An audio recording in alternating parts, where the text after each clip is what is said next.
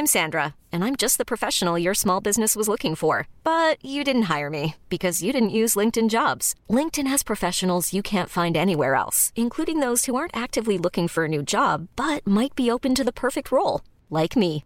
In a given month, over 70% of LinkedIn users don't visit other leading job sites. So if you're not looking on LinkedIn, you'll miss out on great candidates like Sandra. Start hiring professionals like a professional. Post your free job on linkedin.com/achieve today.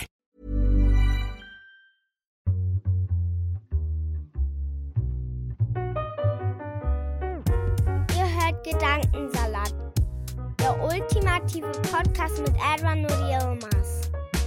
Viel Spaß beim Hören. Meine heutige Gästin, Nadire Bişkin, ist Kind von türkischen Gastarbeiterinnen, Jahrgang 87 und geboren und aufgewachsen im Wedding. Nach der Grundschule ging es mit einer Gymnasialempfehlung aufs Gymnasium, später runter auf Real- und dann Hauptschule, dann wieder zurück aufs Gymnasium, Abitur und dann studierte sie Philosophie, Ethik und Spanisch und forschte zur Sprachbildung und Mehrsprachigkeit. Heute ist sie Selbstlehrerin und schreibt Texte für verschiedene Medien. Im Februar ist ihr erster Roman erschienen, ein Spiegel für mein Gegenüber. Hallo Nadire Büschkin, herzlich willkommen zum Gedankensalat-Podcast. Wie geht es dir? Danke, mir geht es gut. Vielen Dank für die Einladung. Eigentlich hast du dich ja selber eingeladen, ne? was ich voll toll finde, die, die Initiative ergriffen. Ich hatte ja in meinen Stories gefragt und ich bin so froh, dass sich jetzt unsere Wege hier kreuzen. Ähm, ich habe dein Buch mir letzte Woche besorgt, es war ja sehr spontan, so innerhalb von ein paar Tagen haben wir irgendwie, und jetzt sitze ich hier bei dir in der Wohnung. Ja, so schnell kann das gehen. Danke für die Einladung, also auch von meiner Seite aus. Und äh, genau, wir reden heute über deinen ähm, ersten Roman, Ein Spiegel für mein Gegenüber. Es ist ähm, im DTV-Verlag erschienen. Ich werde es euch, liebe Zuhörerinnen, in die Shownotes packen. Dann könnt ihr das dann auch erstehen, wenn äh, ihr meiner Empfehlung folgen wollt, das Buch zu lesen. Ich würde es allen ans Herz legen. Und ähm, bevor wir aber darüber reden und alles darum herum, äh, möchte ich ein Spiel mit dir spielen. Das heißt Lieblings. Ich gebe dir vier Wörter, Lieblings. Du sagst dann immer irgendwie, was dazu dir einfällt, dein erster Gedanke, deine Erfahrung, eine Geschichte. Und das erste Wort ist äh, Lieblingsfilm. Uff, ich weiß gar nicht, ob ich einen Lieblingsfilm habe. Ich habe mehrere, glaube Okay, ich. muss auch. Ähm, und zwar unter anderem fällt mir jetzt zum Beispiel spontan ein ähm, Acht Menschen aus Istanbul. Da habe ich auch eine Rezension zugeschrieben. Das fand ich war ein wunderbarer. Okay, Ist aber eine Serie eher in Mhm. Netflix. Okay, setz dich auf Genau. meine Liste. Ja. Dankeschön. Äh, Lieblingsessen. Wusste es fast, dass das kommt? Ähm, Aschule, würde ich sagen. natürlich, Mm, liebe es. Äh, natürlich auch mit dem Hinweis auf das Buch, weil im Buch kommt es auch vor, Mhm. Aschule. Okay, da bin Ja. ich glaube ich noch nicht, oder? Erst am Ende? Ja, genau. Okay, ich bin gespannt. Ähm, Lieblingswort? Ich als Auf Autorin. welcher Sprache? Your choice, darfst du dir aussuchen. Husur, glaube ich, wie meine Protagonistin, Harmonie. Toll. Ja. Da kommen wir auch noch mal drauf zu sprechen gleich. Und das letzte Wort ist Lieblingslied. Ähm, Habe ich auch nicht. Äh, ich höre aber momentan ganz viel Ashtan Habesh. Von, wer singt das? Sezen Aksu, alle singen das Ja. irgendwie. Ich glaube, aber es ist von ihr. Okay, ja. Genau. Toll, ich liebe Cecil Hoxes. Und ich möchte eigentlich direkt einsteigen und dich fragen, wie ist es, wie ist die Idee zu diesem Buch entstanden? Hattest du so einen Moment, ein Einleuchten, wo du meintest, das muss ich jetzt schreiben und ich werde jetzt Autorin? Oder war das schon von klein auf? Ich habe gelesen, du hast fünf Jahre daran geschrieben. Und vielleicht kannst du auch ein bisschen zu dem Entstehungsprozess an sich ähm, erzählen. Also ich bin überhaupt nicht äh, mit dem Gedanken aufgewachsen, schon allein weil Deutsch nicht meine Erstsprache ist und äh, die dachte ich auch, wer bin ich, dass ich überhaupt schreibe. Ja, Imposter. Ähm, ist so ein bisschen, ähm, fand ich ein bisschen sich als zu wichtig nehmen. Ich habe von anderen natürlich immer wieder gehört, das kannst du bestimmt, du bist doch schlagfertig, dann kannst du bestimmt auch schreiben. Und ich hatte vor allem vor dem Schriftlichen Angst, also mündlich ne, geht, aber schriftlich nochmal eine andere Nummer. Und dann habe ich, ähm, ich lese immer sehr gerne äh, Bezug auf, äh, also als Vorbereitung auf verschiedene Situationen. Und ähm, als Vorbereitung für mein Referendariat wollte ich einen Roman lesen, der eben eine Referendarin vorkommt. Gab es aber nicht, gibt es nicht, soweit ich weiß. Ja. Und dann habe ich ein, ein essayistisch-philosophisches Buch gelesen, Was denkt ein New Yorker, wenn er in einen Hamburger beißt? Aha. Die Caroline Heinrich hat das geschrieben und äh, die ist auch mittlerweile Philosophieprofessorin. Die hat auch ihr Referendariat absolviert und hat in dieser Phase halt ganz, ganz viel äh, geschrieben und mhm. bearbeitet, verarbeitet eben in diesem Buch oder beziehungsweise analysiert Macht im Beisp am Beispiel des Referendariats. Oh. Genau. Und ähm, das war irgendwie so ein Ding, weswegen ich angefangen habe, dann auch im Referendariat zu schreiben, weil das eine sehr mhm. herausfordernde Zeit für mich war. Und ich wusste dann aber immer noch nicht, worüber ich schreiben möchte, dachte mir dann, ähm, dass ich, das Verlage wahrscheinlich irgendwie so auf Diversität momentan setzen, mhm. bestimmt meine Familienstory irgendwas mhm. lesen wollen. Das wollte ich aber denen nicht geben als Debüt mhm. und habe gesagt, ich schreibe über das, was mich interessiert. Mhm. Und das war zum einen ähm, die Frage der Mutterschaft vor dem Hintergrund von Class, Race, ne, Gender. Mhm. Und ähm, damals kamen auch sehr viele syrische Geflüchtete in der Türkei an, sehr viele mhm. Unbegleitete. Und ich habe dann quasi diese zwei Themen miteinander verbunden, mhm. Damit sich die Frage eben stellt, auch der Solidarität. Es ist ein intersektionaler Roman eigentlich. Mhm. Also ne, manche sagen, es geht um irgendwie Klassenaufstieg, Bildungsaufstieg, mhm. es geht aber auch um das Referendariat. Also ähm, es gibt auch viele Deutsche ohne Migrationshintergrund, die das Buch lesen, interessieren und sehr, sehr glücklich darüber sind. Ja ähm, dass mal eben eine Referendarin im Mittelpunkt steht mhm. und wie das ist natürlich auch im Arbeitsleben von bestimmten Sachen betroffen zu sein. Das alles beeinflusst ja auch eben diese Frage der Mutterschaft. Absolut. Ich wurde auch gefragt, wie, also worum geht es in dem Buch? Irgendwie hat mich gelesen, äh, gesehen, wie ich das gelesen habe. Und ich wusste gar nicht, wie ich das zusammenfassen soll, weil gerade so viele Themen angesprochen werden. Ich meinte dann irgendwie alles. Und das bringt es einfach für mich irgendwie auf den Punkt. Ja, es wäre halt auch ähm, für mich so künstlich oder so, so abgehakt, mhm. wenn ich nicht das alles, also das gehört so zusammen für mich. Ich hätte nicht mhm. einfach nur, ähm, ja, da stellt sich die, ähm, keine Ahnung, eine angehende Lehrerin die Frage, ob sie Mutter werden möchte oder nicht. Mhm. Einfach, das ist halt nur mal abhängig davon, welche Erfahrungen wir mit der Welt mhm. haben, welche Ängste, Sorgen, ja. Wünsche und Normen dahinter stehen. Voll. Das gehört ja alles zusammen. Also ich habe das gar nicht so erzwungen, gedichtet, sondern ähm, ja, es war quasi, es ist organisch gewachsen. Voll, und das merkt man auch beim Lesen. Es ist so natürlich und man denkt sich so, genau so hätte das jetzt auch hier gerade passieren können. Irgendwie so Situationen, wo ich auch mich selber drin gesehen habe, Erfahrungen so persönliche. Ähm, und vielleicht wollen wir den Zuhörern gerade einen kurzen Einblick geben. Du erzählst äh, uns kurz, worum es geht, was passiert, ohne zu spoilern, auch für mich, weil ich noch nicht durch bin mit dem Buch. Ähm, Genau. Was, ja. was passiert in dem Buch? Es gibt eine junge Referendarin namens Huzur Özyabancı, beziehungsweise Yabanji dann. Ähm, die ist aus Berlin-Wedding, hat einen türkischen Hintergrund und sie hat es eigentlich quasi geschafft, würde man offiziell sagen. Mhm. Sie hat einen Bildungsaufstieg hinter sich, ist Referendarin geworden und dann passiert etwas, das nennt sich ähm, Kopftuchgate, habe ich es genannt. Mhm. Und Daraufhin geht sie in die Türkei zu ihren Verwandten nach Bujak. Mhm. Das ist in der Nähe von Antalya, also mhm. türkische Riviera nennt man das ja. Eine sehr touristische Gegend am Mittelmeer, was mit gutem Essen, mhm. Sonnenschein und ähnliches verbunden wird. Ähm, und dort ist sie mit der Cousine unterwegs, unter anderem. Und als sie dann wieder zurückkommt, begegnet sie dem jungen, unbegleiteten Mädchen Hiba. Mhm. Und es stellt sich die Frage, was macht Husur mit Hibba? Und natürlich stellt sich auch die Frage, was macht sie mit dem Referendariat? Mhm. Genau, das ist so, das ohne zu spoilern. Genau, also es macht eigentlich nur Lust auf mehr gerade. Ähm, und während des Lesens habe ich ja auch nicht, ich habe nicht nur das Buch gelesen, auch viele dich ein bisschen gestalkt im Internet, ganz ehrlich, in Vorbereitung auf dieses Interview. Und man sieht viele Parallelen zwischen dir und Husur, würde ich jetzt mal so sagen. Sie ist auch aus Wedding, ähm, auch Lehrerin, du bist ja auch Lehrerin. Und ähm, genau, da habe ich viele Gemeinsamkeiten feststellen können. Hm, ich wollte fragen, wo unterscheidet ihr euch vielleicht ein bisschen voneinander? Und vielleicht guckst du auch an einer ein oder anderen Stelle zu ihr hoch. Also wofür bewunderst du sie vielleicht auch? Ähm, ich glaube, also mit den Ähnlichkeiten höre ich öfter, mhm. aber es ist meistens so, dass beim Debütroman natürlich, also ich kann jetzt nicht ohne Stipendium und Co. auf äh, Recherche gehen nach Südafrika und über eine südafrikanische mhm.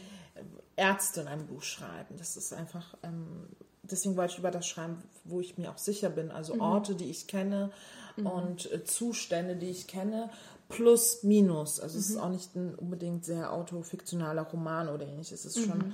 weiter weg von mir, als man denkt. Das sind die Identitätsfakten überschneiden sich. Was sich unterscheidet, ist, glaube ich, dass sie ähm, dass sie viel angepasster, strategischer ist als ich und ähm, gleichzeitig auch dann wieder viel provokanter ist mhm. als ich. Mhm. Ich glaube, ähm, das unterscheidet uns oder dass sie sich krank schreiben lässt. Ähm, Würdest du persönlich nicht machen? Nee, da bin ich äh, ganz mit, seitens meiner Mutter so streng erzogen. Mhm. Man geht auch krank zur Arbeit fast. Ja. Das ist so ein Arbeiterding, hat man mir gesagt, keine Ahnung. Und auch diese Beziehung mit ihrem Freund, also äh, mit dem, sie hat ja einen mit Migrationshintergrund, einen, einen Schweizer Hintergrund, also er ist nicht rassifiziert. Mhm. Ähm, das ist natürlich auch nochmal, glaube ich, etwas, was uns ähm, unterscheidet, zumindest jetzt mit ähm, über 30 mhm. hätte ich, glaube ich, gar nicht die Nerven für einen weißen Partner. Mhm. Ja. Mhm. Vielleicht für die, die es nicht verstehen, warum?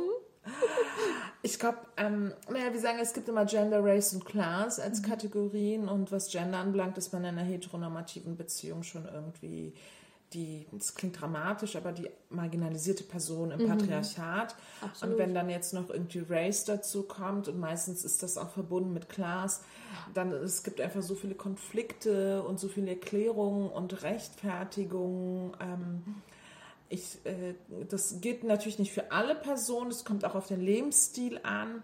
Ich glaube, wenn man marginalisiert ist, weiß man oder passt man sich sehr oft an. Mhm. Aber in so einer Beziehung müssen ja beide aufeinander zugehen. Und ich glaube, das ist oft so mhm. challenging für mein Gegenüber, mhm. dann auf, meine, ähm, auf meinen Lebensstil mhm. einzugehen. Mhm. Also man muss ständig irgendwie Kompromisse finden. Genau. Es ist immer ein Hin und Her. Genau. Ne? Mhm. Warum trinkst du keinen Alkohol? Wie ist das denn bei euch? immer das Othering. So, ne? Also all diese Sachen ähm, spielen da irgendwie mit rein. Genau. Ja.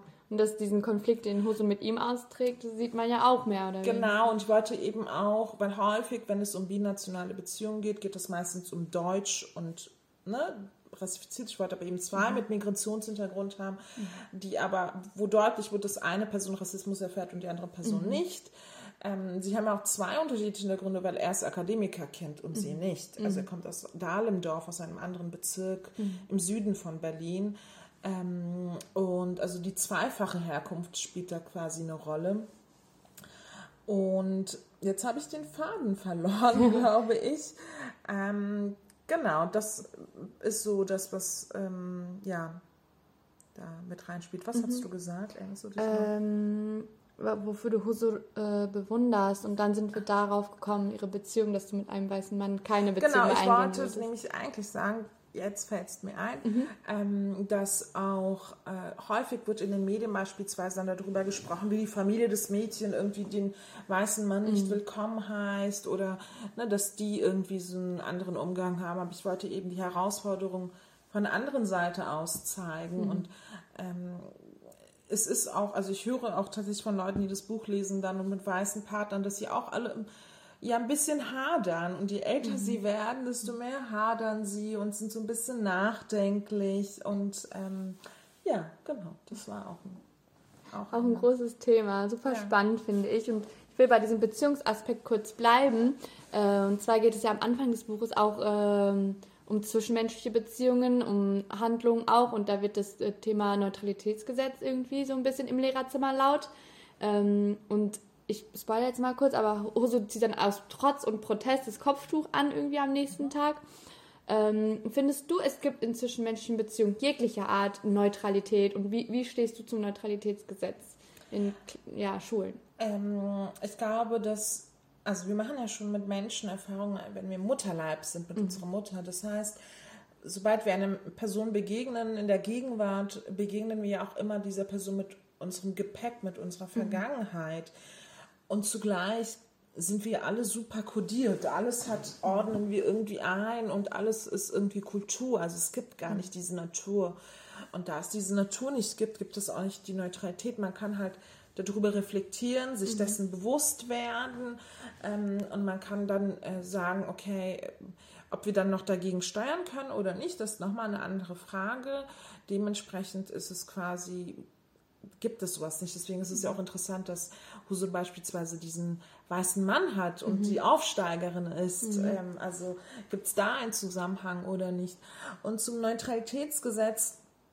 Ähm, ja, man kann das erörtern. Also ich werde da natürlich nicht meine persönliche Meinung zu sagen, weil das, weil ich ja immer noch arbeite und das äh, wahrscheinlich gar nicht darf, weil das ja dann auch nicht neutral ist.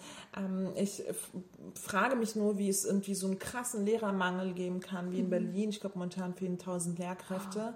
Ja, und man hält aber trotzdem daran fest. Also man Quereinsteigerinnen stellt man ein, aber nicht dieses Kopftuch. Das ist irgendwie, ähm, das löst so viel an Debatten aus und äh, arbeitet so heftig, dass man sich fragt, woran es ähm, liegt. Und es gibt, glaube ich, keinen neutralen LehrerInnen. Man kann halt nach dem Beutelsbacher Konsens, das kann man googeln, sagen, okay, man kann verschiedene Positionen erörtern, aber die Person, die vorne steht, ja, ob die jetzt kurz oder lange Haare hat, ob die eine Jack Wolfskin-Jacke hat oder Ja. Birkenstock oder ein Kopftuch.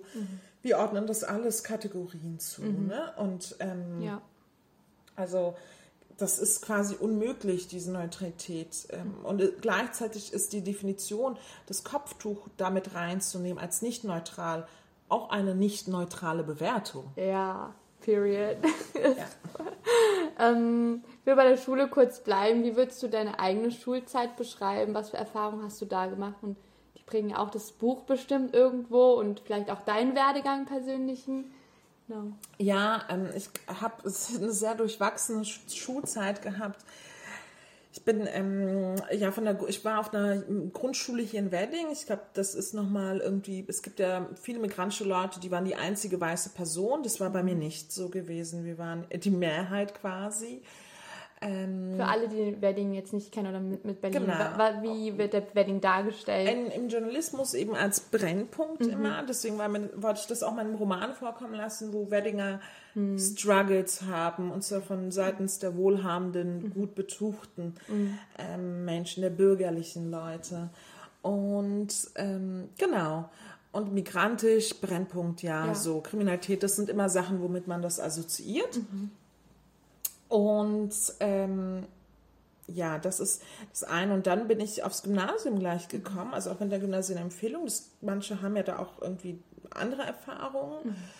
Äh, Ich bin aber relativ schnell vom Gymnasium runter, nach einem halben Jahr auf die Realschule, dann auf die Hauptschule und dann wieder aufs Gymnasium und dann eine Ausbildung bei einer Bank und dann auf dem zweiten Bildungsweg Abitur gemacht und ähm, ja, und dann habe ich studiert und ich glaube, ich habe das Gefühl, je weiter ich mich vom Wedding entfernt habe und je höher die Bildung war, desto mehr wurde ich fast rassifiziert. Also als ich hier zur Schule gegangen bin, war ich halt keine Exotin. Wir haben sicherlich auch hier Rassismus erfahren, gar keine Frage, aber dass das so, natürlich hat sich auch mein Bewusstsein vielleicht nochmal geändert, wobei man auch schon als Kind, glaube ich, weiß, dass man nicht so ganz dazu gehört. Ähm, ja, das ist so meine Erfahrung mit der Schulzeit. Also ich glaube, andere hatten da nochmal teilweise heftigere Erfahrungen. Ja. Und du hast gerade schon angeschnitten, du bist aus dem Wedding, Bildungsaufstieg ist dir gelungen, würde man sagen. Ne?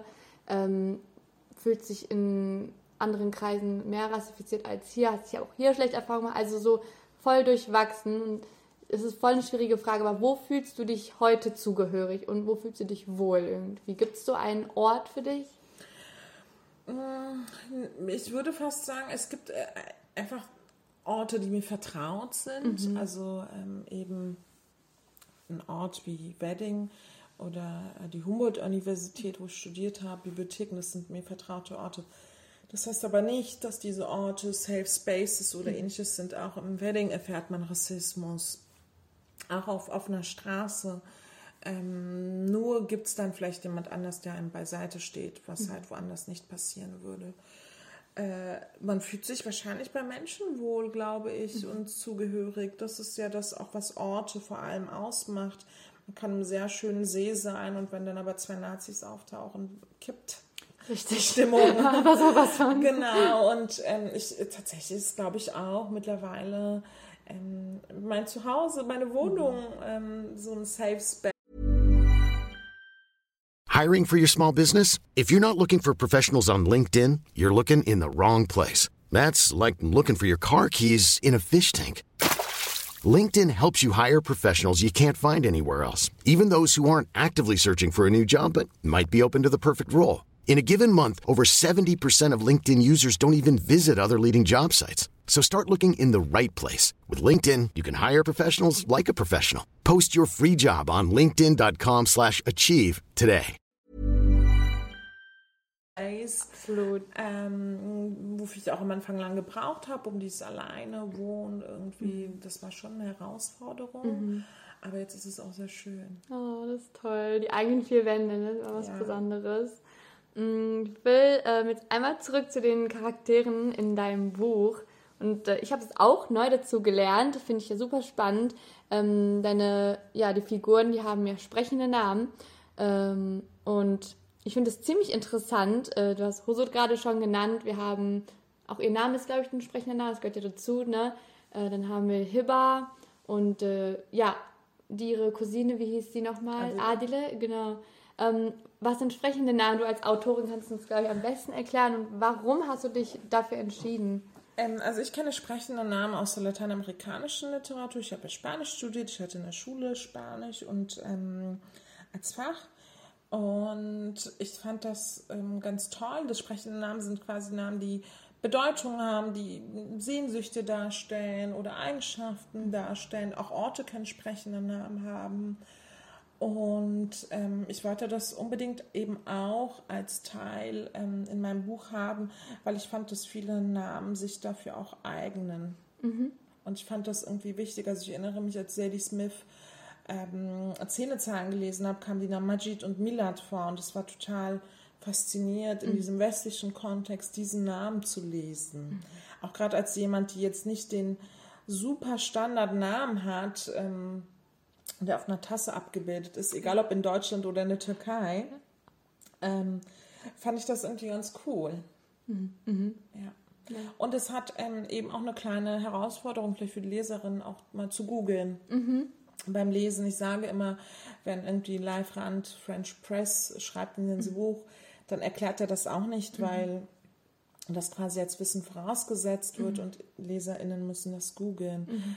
Das heißt, ähm, wie viel erkläre ich auch ähm, und wie viel, also da, ist so eine Asymmetrie quasi. Und es ist eine versteckte ähm, Ebene, die da mit reinspielt. Ne? Das kommt auch dazu.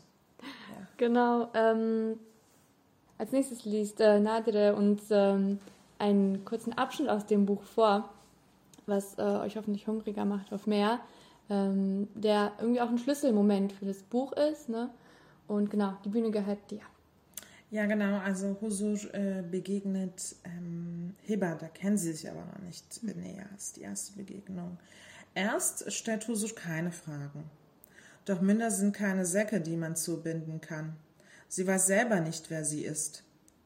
Ich bin die, die nicht von hier und nicht von dort ist. Ich spreize meine Beine zu einem Spagat zwischen zwei Stühlen und versuche, die Stühle auf diese Weise näher zu rücken, bis ich gerade auf ihnen stehen kann. Meine Antworten füllen meinen Mund, reizen meine Stimmbänder. Ich schlucke sie wie Mundwasser und manchmal spucke ich sie zu einem Spiegel für mein Gegenüber aus. Ich bin die, deren Fragen weitere Fragen nach sich ziehen und die ihre Augen offen halten muss. Schließe ich sie, wird mir schlecht vor dem Spiegel. Öffne ich sie, wird der Anblick der Welt mir zu übel. Ich bin die, die gebären soll und bereut, geboren worden zu sein. Das kleine Mädchen Hibber macht um das Fragen eine Kurve wie um einen Unfall auf der Autobahn. Sie hat Angst vor dem, was Husur ihr sagen könnte, und noch viel mehr Angst hat sie, dass Husur sie fragen könnte, wer bist du? Ich bin die, auf die man herunterblickt. Ich brauche eine Hand, um meine Hand zu geben. Ich weiß nichts, ich ahne alles. Ich bin die, von der man sich trennt, weil man sie liebt. Denn die schönste Liebe ist die aus der Ferne. Ich, das Kind, stecke in allen Köpfen ungeboren als Punkt eines Fragezeichens. Ich lebe, seit ich meine Heimat namens Gebärmutter verlassen habe, im Exil. Wow, Dankeschön. Gerne. Das äh, hat mich sehr gecatcht. Das, da wird für mich persönlich dieser Identitätsstruggle auch irgendwie deutlich. Für, für uns Kids der Diaspora oder MigrantInnen, wie auch immer, so viele Begriffe, mit Ja. denen immer um sich geworfen wird. Ähm, ich, ich spüre diesen Schmerz so tief in mir, nirgendwo irgendwie zugehörig zu sein und ständig sein Recht machen zu wollen aus beiden Kulturen und alles. Ähm, Und es ist natürlich auch der Umgang mit Fragen. Also wenn man Fragen fürchtet, weil man teilweise eben keine Antwort oder weil die Welt nicht die Antwort drauf hat. Man selber weiß es ja, aber die Welt ähm, hat, ist noch nicht so weit. Also es ist so quasi ähm, die perfekten Bezeichnungen sind vielleicht, ich sage mal, unter der, Ra der Raum unter der Zunge ähm, war der Ursprungstitel gewesen des Buches. Genau, es Okay. ist alles so bereit im Raum unter der Zunge, aber nicht auf der Zunge. Du schreibst ja auch ähm, auf der Rückseite, ähm, kann aus zwei halben Heimaten eine ganze werden. Hast du äh, inzwischen eine Antwort auf diese Frage gefunden oder ist das so eine einfache mathematische Rechnung? Ähm, also das ist äh, seitens des Verlages, Okay. genau, so ein Buchdeckel, aber ähm, es, äh, ich habe mein Okay dazu gegeben. Ich glaube, das ist so ein, wenn Menschen irgendwie in der Buchhandlung steht und das Buch in der Hand haben, damit sie das Buch einigermaßen zuordnen können. Und ähm, ich sage immer, ja, es gibt keine Bruchrechnung. Also es ist mit halb und doppelt und sonst was. Das ist etwas komplexer, aber das Komplexe kann man halt, das ist eine didaktisierte Form ähm, der Fragen, von denen ich ausgegangen bin und wo, wo ich wollte, dass das Buch auch diese Fragen hervorruft. Es ist ja auch nicht alles geklärt im Buch beispielsweise. Es gibt Interpretationsräume. Ja. Und ähm, dementsprechend ist auch, ich weiß auch nicht, ob es sowas wie eine Heimat geben muss, ich, aber vielleicht so ein Sicherheitsgefühl, also vielleicht, ne, also was habe ich davon, wenn ich eine Heimat habe, aber es ein Kriegsgebiet ist, was habe ich davon, wenn ich eine Heimat habe, aber nicht den Pass habe, ähm, das sind ja alles ähm, sehr, sehr relevante Fragen. Voll. Ähm, das wird auch im Buch ein bisschen angeklungen und äh, du hast auch darüber schon geschrieben, glaube ich, äh, über die Will Willkommenskulturen, Kulturen in unterschiedlichen Kulturen. Ähm, wie würdest du die Willkommenskultur hier in Deutschland beschreiben? Und auch in letzter Zeit hat sich ja einiges getan. Ähm, siehst du da unterschiedliche Maßstäbe, die für unterschiedliche Menschen angesetzt werden? Und äh, hat sich da was verändert? Und wo siehst du das in, in der Zukunft auch vielleicht? Ähm, ich weiß nicht, ob sich was geändert hat. Vielleicht lebe ich dann noch nicht lang genug auf diesem Planeten oder vielleicht bin ich ungeduldig. Ich kriege auch nicht immer alles mit. Was ich mitbekomme, ist, dass sehr viele ukrainische Geflüchtete aus der Ukraine kommen und nicht ukrainische Geflüchtete, die aus der Ukraine und außerhalb dessen kommen. Und es hat, freut mich und ich bin super beeindruckt davon, wie schnell sich das organisiert hat für die ukrainischen Geflüchteten an den Bahnhöfen. Ähm, also ich hatte ganz viele Lesungen und da war ich wirklich sehr viel am Bahnhof, was da alles passiert ist. Voll. Und man hat es in den Medien gelesen, wie ah, schnell was anerkannt wurde. In den Schulen wurden dann Arbeitsblätter sehr schnell von Schulleitungen weitergeleitet. Ähm, aber, es gibt halt eben das Aber, ähm, warum gab es nicht diese Arbeitsblätter für Hanau? Und dann heißt es, ja, kannst du ja selber machen, aber das ist ein Zartaufwand, das ist ja ein Unterschied, ob es von oben kommt oder man selber das machen muss. Was ist eben mit Afghaninnen, was ist mit ähm, NigerianerInnen und so weiter und so fort dass es da Unterschiede gibt aufgrund von Rassismus war einem klar, aber dass es so offensichtlich passieren würde, ähm, das macht diesen historischen Moment eigentlich zu einem doppelten historischen Moment. Und es wird im kollektiven Gedächtnis, glaube ich, auch abgespeichert, dass es diese Unterschiede gibt. Häufig heißt es dann ja, äh, man soll äh, nicht äh, solidarisch, also wenn man es kritisiert, sei man nicht solidarisch gegenüber ukrainischen Geflüchteten. Ich glaube, ähm, ich bin, ich habe einfach habe als einen der ersten irgendwie das thematisiert in der Schule im Unterricht. Meine Schüler, Willkommensschüler, waren alle total traurig für diese Gruppe. Meinten, wir wissen doch, wie es ist. Die war nicht, dass die da Krieg haben und hoffentlich geht es denen bald besser. Äh, Ich habe meine ukrainischen Freundinnen angeschrieben, die sich nie politisch geäußert haben und jetzt beispielsweise auch politisch äußern. Es gibt einen Narrativunterschied. Ähm, äh, jetzt hieß es, die Frauen kommen an aus der Ukraine und seien gefährdet als syrische Geflüchtete kamen, waren es halt die gefährlichen Männer und ne, die einen sitzen im Zug, kommen vielleicht hierher die, oder im Auto, andere laufen hierher, viel größere Strecken. Ähm, ja, das ähm, zu sehen schmerzt, obwohl ich auch gar nicht mal direkt davon betroffen bin. Wir haben einen Gastarbeiterhintergrund, wir sind eine türkische Herkunft, meine Familie und ich. Das heißt, äh, ich komme auch aus einer teilweise arabisch, ähm, also Feindseligkeit gegenüber mhm. der arabischen, arabischen Menschen gibt es auch. Mhm. Es ist, aber ich weiß eben, es muss mich ja auch nicht betreffen. Also mhm. ich habe, glaube ich, generell ähm, finde ich es einfach so traurig.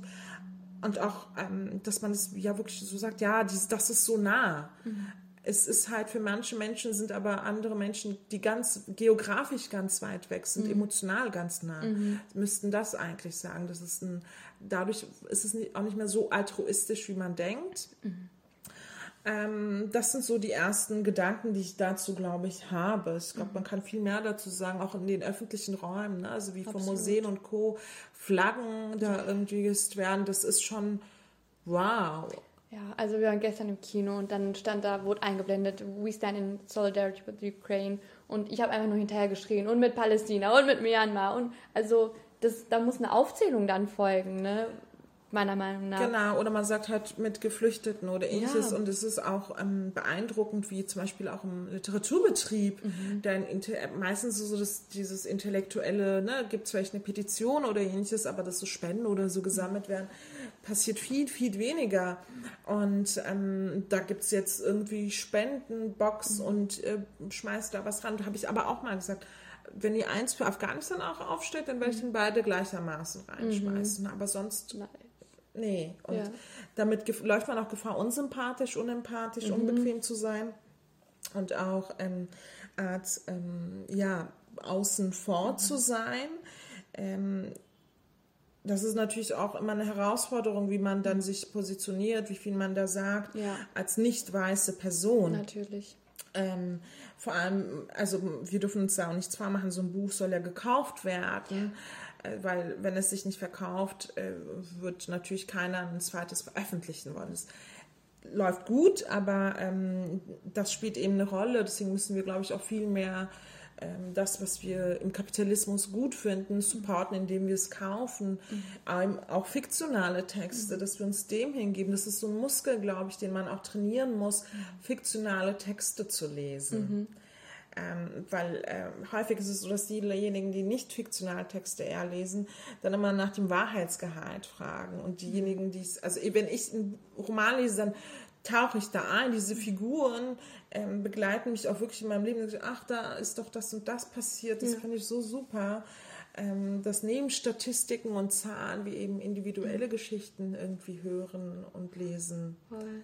Ja. Ich fand es so erfrischend. Ich bin so eine Kandidatin, ich bin immer Sachbücher und dann lese ich über Femizide und dann lese ich über ähm, äh, ja, Queerfeindlichkeit in der Medizin und so weiter. Und das war einfach so eine schöne Abwechslung und es hat ja an nichts gemangelt, weil Gesellschaftskritik war ja trotzdem vorhanden oder gerade weil es so ein toller Roman ist. Ähm, und ich weiß auch, dass hier einige zuhören, ähm, die selber schreiben möchten, sich aber nicht ganz trauen. Und ja, Literatur, Bücher schreiben ist ja oder Gedichte ist ja alles ein Instrument, ein Mittel, ähm, um auch Gesellschaftskritik üben zu können. Ähm, was würdest du denjenigen empfehlen, die eine Schreibblockade haben oder sich nicht trauen wegen Imposter oder Bildungsausstieg, weil wir als Kanaken, machen das nicht so, warum auch immer. Ähm, wie kann man sich da so ins kalte Wasser schmeißen? Das ist eine sehr schwierige Frage, weil häufig ist es so, dass die Leute schon immer geschrieben haben und ähm, auf mich kommen auch viele zu sagen, ja, ich will ja eigentlich auch veröffentlichen. Und ähm, ich habe relativ spät angefangen zu schreiben. Mhm. Ähm, und ich habe es einfach gemacht und es war auch die Gefahr, dass ich, ähm, dass es gar nicht veröffentlicht wird. Ne? Das mhm. kann ja auch passieren. Ähm, das hilft natürlich nicht bei Schreibblockaden, das zu sagen. ähm, man muss äh, dann das manchmal bodenständig sein, also ne, selbst reflektieren, manchmal eben auch größenwahnsinnig mhm. sein. Mhm. Und ich glaube, man muss wirklich aber an der Sache interessiert sein. Also das ist so das Allerwichtigste für mich, dass man, ich habe das nie gemacht, um irgendwie Kritik zu äußern beispielsweise. Ähm, ich habe das eigentlich gemacht, weil ich von Fragen ausgegangen bin. Also das war für mich so ein intellektuelles Vergnügen. Das war für mich, ähm, was ich in meiner Freizeit gemacht habe. Und ähm, ich arbeite ja Teilzeit, also ich habe auch auf Geld verzichtet, um mhm. das ähm, machen zu können. Mhm. Äh, das ging ja über fünf Jahre. Und ähm, ja, einfach machen, aber wirklich auch am Fach bleiben. Also es gibt aber, glaube ich, auch nicht den einen Weg. Es gibt Leute, die machen Praktika und Co. und kommen da rein. Andere sind über Social Media ganz viel dabei. Ich habe auch sehr spät mit Social Media angefangen mhm. und bin semi-professionell. Also mhm. ich habe aber schon immer gelesen und auch immer ähm, Romane gelesen. Mhm. Auch im Studium immer nebenbei Romane gelesen, so gut es ging natürlich mhm. zeitlich. Und das ist, glaube ich, das Wichtige, dass man sich wirklich fragt, habe ich Bock darauf, das zu machen. Okay, und ähm, bevor wir das Interview jetzt beenden, habe ich noch eine letzte Frage an dich. Ähm, du ähm, jetzt mit all deinen Facetten und Erfahrungen, was würdest du deinem jüngeren Ich, was würdest du Nadia Bischkin ähm, mit 22 Jahren ähm, sagen? Was würdest du ihr, was für einen Ratschlag würdest du ihr geben, durch, dieses, durch diese Welt, diese verrückte Welt zu gehen und zu navigieren? Ich glaube, ich habe viele Sachen anders gemacht als andere im Sinne von, ich war diszipliniert und ähm, etwas äh, ja zu ernst mit der Welt. Also ich habe keine Festivals besucht, ich habe keine Drohungen genommen. Ich hatte nicht viel mit Boys am Hut. So eine Streberin? Ich, ja, mäßig? aber immer auch schlecht gelaunt und ein bisschen aggressiv. Okay. Ähm, und auch immer eben, wenn man diesen Ghetto-Hintergrund hat, wird das so ein bisschen anders interpretiert. Äh, und auch immer, ne, ich habe immer gesagt, keine Krankschreibung, immer sehr pünktlich sein, immer sehr zuverlässig sein. Und ich würde vieles tatsächlich gleich machen, weil diejenigen, mit denen ich aufgewachsen bin, da sehe ich das halt so ein bisschen, okay, man muss sich das auch leisten können, von den Normen abzuweichen. Man muss mhm. es sich leisten können, ein Buch zu schreiben. Und ähm, ich würde, glaube ich, äh, vor allem äh, die Welt weniger ernst nehmen weil die Welt ist eben sehr scheinheilig. Mhm. Also viele Leute, viele Länder behaupten Dinge und sie halten es nicht ein. Mhm. Und ähm, das hat, glaube ich, immer so große Enttäuschungen und mhm. Wut und Traurigkeit in mir ausgelöst, sowohl im privaten als auch im gesellschaftlichen Kontext.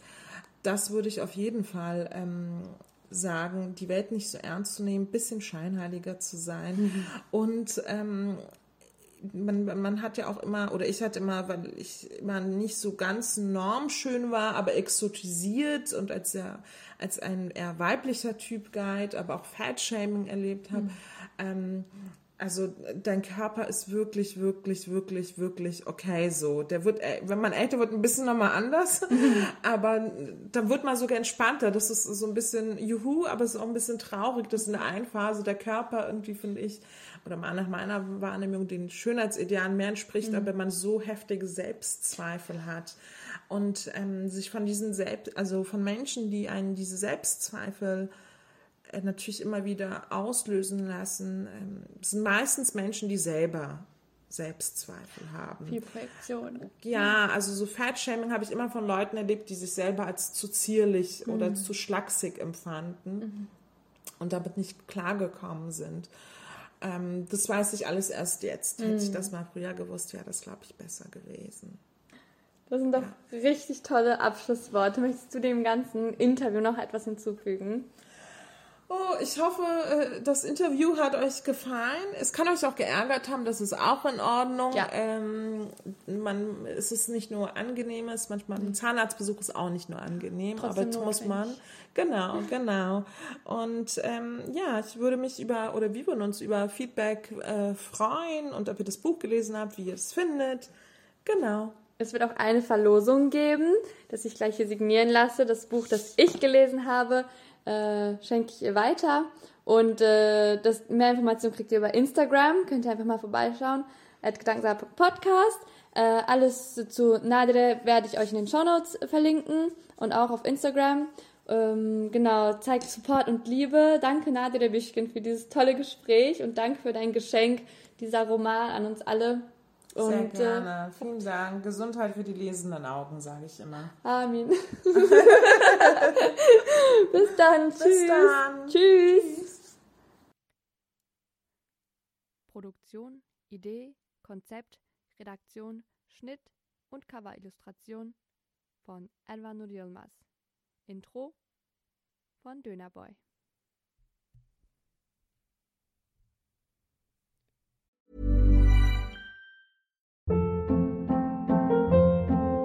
Hold up. What was that? Boring. No flavor. That was as bad as those leftovers you ate all week. Kiki Palmer here, and it's time to say hello to something fresh and guilt-free. Hello Fresh. Jazz up dinner with pecan-crusted chicken or garlic butter shrimp scampi. Now that's music to my mouth. Hello Fresh. Let's get this dinner party started. Discover all the delicious possibilities at hellofresh.com. Need new glasses or want a fresh new style? Warby Parker has you covered. Glasses start at just 95 bucks, including anti-reflective, scratch-resistant prescription lenses that block 100% of UV rays. Every frame's designed in-house with a huge selection of styles for every face shape. And with Warby Parker's free home try-on program, you can order 5 pairs to try at home for free. Shipping is free both ways too. Go to warbyparker.com slash covered to try 5 pairs of frames at home for free. warbyparker.com slash covered.